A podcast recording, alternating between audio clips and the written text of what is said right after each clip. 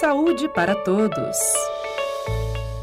Um estudo feito por pesquisadores da Universidade Federal de Minas Gerais, a UFMG, mostrou que nos últimos cinco anos aumentou o número de brasileiros que fazem o uso prolongado de telas no tempo disponível para o lazer.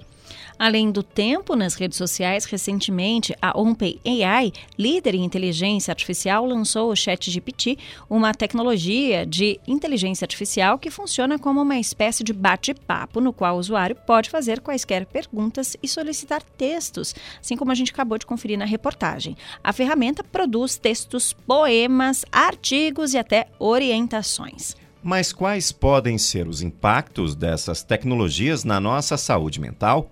Sobre esse assunto, a gente conversa agora com a psicóloga e psicanalista Jéssica Neville. Bom dia, Jéssica. Seja bem-vinda ao Jornal da Educativa. Bom dia, Vinícius. Bom dia, Giovana. Agradeço o convite de estar aqui com vocês hoje pela manhã. Nós que agradecemos. Então, Jéssica, explica para gente de que maneira essas novidades tecnológicas podem ser prejudiciais, principalmente quando nós falamos das crianças e dos adolescentes. Bom, Giovana, a tecnologia por si só, ela não é ruim, né? O que pode ser ruim é o uso que a gente faz dela. Uhum. É, então, assim, existem estudos hoje que associam o uso demasiado da tela, né, que eles influenciam o, o desenvolvimento cognitivo né, dos jovens e crianças, enfim, de todos. Há uma interferência aí. É, entretanto, esses estudos eles não são precisos, porque existem outros fatores que também podem influenciar o desenvolvimento cognitivo. Por exemplo, hoje em dia a gente ainda não sabe qual que é o efeito é, no desenvolvimento cognitivo relativo à exposição de pesticidas, né? É, é um tema complexo que é, é, envolve diversos fatores mas certamente o uso demasiado de telas interfere, uhum. ainda que a gente não tenha a, essa precisão, né? Então, veja, crianças e adolescentes, eles vivem uma janela de desenvolvimento né, que, que a gente chama é, de, uma, de uma abertura.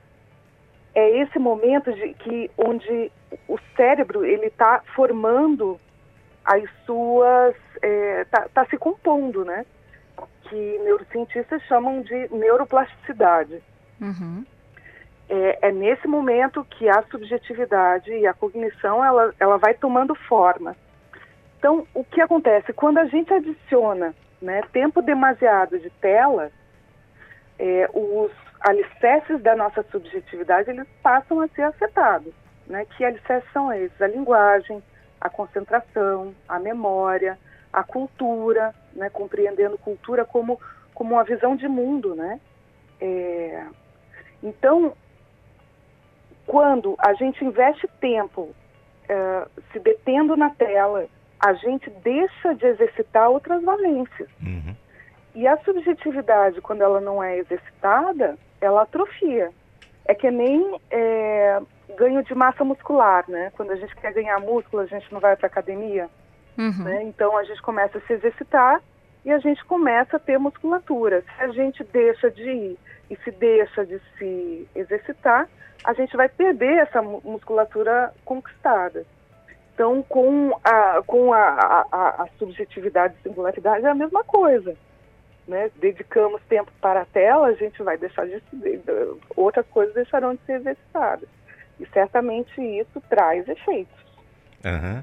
E, e Jéssica, há pouco tempo atrás a gente já né, tinha acesso, né, para a gente ter acesso às buscas, a gente tinha que procurar as bibliotecas. Eu sou do tempo das enciclopédias que a gente consultava, né, dos, uhum. dos volumes. E hoje os jovens encontram tudo com rapidez e praticidade aí na, na internet, né? O que, que a gente pode fazer para evitar as sequelas desse imediatismo, né, que eles podem é, herdar aí por conta dessa facilidade nesse acesso à rede? Olha, Vinícius, é, eu não vejo que é, a questão se coloca no imediatismo. É, eu penso que a questão principal ela vem é, pensando assim de como É, porque, por exemplo, a com a tecnologia, a gente ganhou acessibilidade e otimização. Sim. Né? Por exemplo, você deu o exemplo das da, da enciclopédia. Aham. Antes a gente tinha aquele catatal de livros, se não me engano eram 23, né? Volumes, né? Barça. Britânica e etc, né? É, a gente não tinha uma coleção só, né? A É. gente tinha mais de É, uma a gente normalmente, tinha né? mais de uma. Exato. E então ah, isso foi substituído por, por exemplo, todo o conteúdo se coloca ali num Kindle, né? Uhum. Aquele livro portátil. Então isso é bom, né? Sim. Isso pode ser bom. A questão é a, a, a qualidade do conteúdo que a gente acessa, né? E veja, hoje a gente tem intermediação da inteligência artificial Uhum. que é regida por um algoritmo que trata a disponibilização da informação como uma média das informações que estão disponíveis Aham. no sistema. Então, veja, só aí o risco que a gente tem é grande, porque essa inteligência artificial ela pode carregar consigo informações distorcidas, inverdades, desinformação, preconceitos. Né? O algoritmo pode ser. é, é, é, in- então, isso é a questão, né? Uhum. É.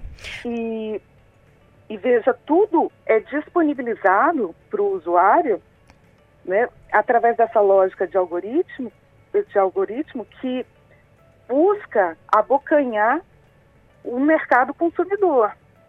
Né? São consumidores que estão consumindo aquela informação. Então aí tem um perigo, porque quando a gente coloca a tecnologia associada ao comportamento do consumo, né, é, acaba se criando padrões é, do que a gente deve ser, Uhum. como temos que aparecer, como deve ser nossa aparência, quanto a gente tem que pesar, o que a gente tem que vestir, o que a gente tem que pensar. E vou te dizer, assim, tudo que conspira nessa direção, Uhum. né, que nos faz deixar de pensar e para que a gente se torne bons consumidores. E é isso que eu chamo de anorexia mental, né? Um sistema que coloca a gente a fazer o uso de uma tecnologia que tem interesses outros, geralmente financeiros, né? E que acaba por esvaziando a nossa subjetividade e a nossa singularidade. Isso é perigoso. E Jéssica, talvez seja é, es- esse questionamento que nós, como sociedade, devemos fazer e estimular, por exemplo, os nossos estudantes, né, os jovens, as crianças, os adolescentes. A, por exemplo, eu é, vi uma escola que todo todo trabalho que é feito, os alunos têm que apresentar três fontes diferentes Ah, para justamente poder ter essas visões diferentes, para que eles saibam lidar né, com, é, com, com debate de, de, de ideias, com respeito a esse debate de ideias, e para também estimular que eles façam pesquisas diferentes e não usem só essas ferramentas de uma forma tão facilitada. A gente vai ter que repensar o ensino em como estimular esses jovens, talvez seja esse o caminho? Eu acho que é um dos caminhos. Eu acho que é um, a, a educação aí tem um papel importante, a imprensa tem um, um papel importante e cada indivíduo tem um papel importante de fazer uma análise crítica do que se coloca. É, e, e- e essa análise crítica é trabalhosa, Uhum. né? Porque é, exige é, o, o regime ele se coloca assim toda na direção de te apartar dos teus afetos, Uhum. da tua singularidade para que se torne massa de consumo. Né? Então, o, o papel da terapia, da psicanálise, da, é, é, também, por exemplo, tem um papel importante nessa, nessa direção. Né? É um trabalho coletivo de todos. Aham. E- É um e- trabalho de resistência, né? Sim, sim. E, e, Jéssica, é um grande desafio, né? A gente tem é, contradições dentro desse próprio sistema. À medida que a gente né, não utiliza a, a, a memória até para lembrar telefones, etc. Agora, essa nova possibilidade aí, né, de construção de textos e, e, e tudo mais, e você falou dessa questão da anorexia mental, a gente também tem um excesso, eu diria talvez, de permanência, né, de tempo na tela, como a gente falou no início da entrevista, que acaba sendo meio contraditório também, né, se a gente pensar. É, tem um filósofo, é, Vinícius, que falou sobre isso e ele traz essa ideia da disfunção narcotizante. Uhum. Né, que no meio de tantas informações e tantos estímulos, a gente se torna incapaz de decidir. Aham. Né? É, é, é como, por exemplo, aqui em Curitiba tem uma loja, tem uma rua que tem um monte de lojas de sapatos. Você vai até lá e não consegue decidir que sapato você quer comprar, porque são tantos estímulos e tantas informações que o Uhum. sujeito se paralisa. É. Então, Sim. é, esse paradigma aí que você está trazendo, ele, ele é estudado Nas teorias da comunicação, inclusive, né? O direção. pessoal dos estudos culturais que traz esse, esse, essa discussão, né? Exato, e, e- e- e ela trabalha nessa direção de, é, de que o sujeito não exercite a sua singularidade, percebe? Uhum. É, é algo sutil, mas é real, e que enfraquece é, a singularidade, né? é, de cada um, assim. Sim. É, Tem que refletir, tem que sentar, e, às vezes até em família, para É. quem tem né, jovens, mas a gente mesmo refletir, né? é, se a gente não está nesse caminho automático. Porque Uhum. ser diferente, ter a nossa individualidade, é assim que a humanidade cresce, a gente se desenvolve, é quem questiona o sistema. Se a gente não questiona esses modelos, a gente não evolui. A gente tem que ter isso em mente cada vez mais, então, Jéssica. Exato. Esse trabalho é diário, é um exercício contínuo. Né? Abrir mão de exercer, de exercitar a sua singularidade, a sua subjetividade, é se tornar um zumbi. Acaba, aca- a gente acaba virando algo robotizado também, se a gente É. pensar né, né, nessa, nesse contraponto, né? Nessa coisa é, autômata sem personalidade, né? Exato, exatamente. Isso é, e isso é um trabalho de uma vida, né? Uhum. Esse exercício contínuo é para a vida toda, né? Ele dá trabalho, mas dá mais trabalho quando a gente abre mão de, de se exercitar nessa direção, assim, né? De é, entender o que, que é o que eu penso, o Do que é pensar, a do raciocínio, né, ideia, Jéssica? Uhum. Como é que eu me sinto diante disso? Eu tenho que atender esse padrão. Por que, que eu tenho que atender esse padrão? Vocês vejam, hoje em dia é, existe, existe uma pesquisa que, que ela estuda é, pessoas que fazem intervenções cirúrgicas, ou seja, cirurgias plásticas, Uhum. para aparecer melhor na foto do Instagram. né? A gente chegou a esse ponto, assim. Então, a cirurgia plástica não é nem mais para a pessoa, é para é, é para um aplicativo para que as pessoas vejam como ela está. Então, é, é um descolamento né, da subjetividade grave, né? É, e não dá para abrir mão, né? É, de, e, e se deixar levar por esses padrões que são um, um padrão de uma indústria né, que quer fomentar o consumo e que enche os bolsos de dinheiro né, com isso, Sim. com o esvaziamento e, e o enfraquecimento da subjetividade humana, assim, no meu ponto de vista. Uhum.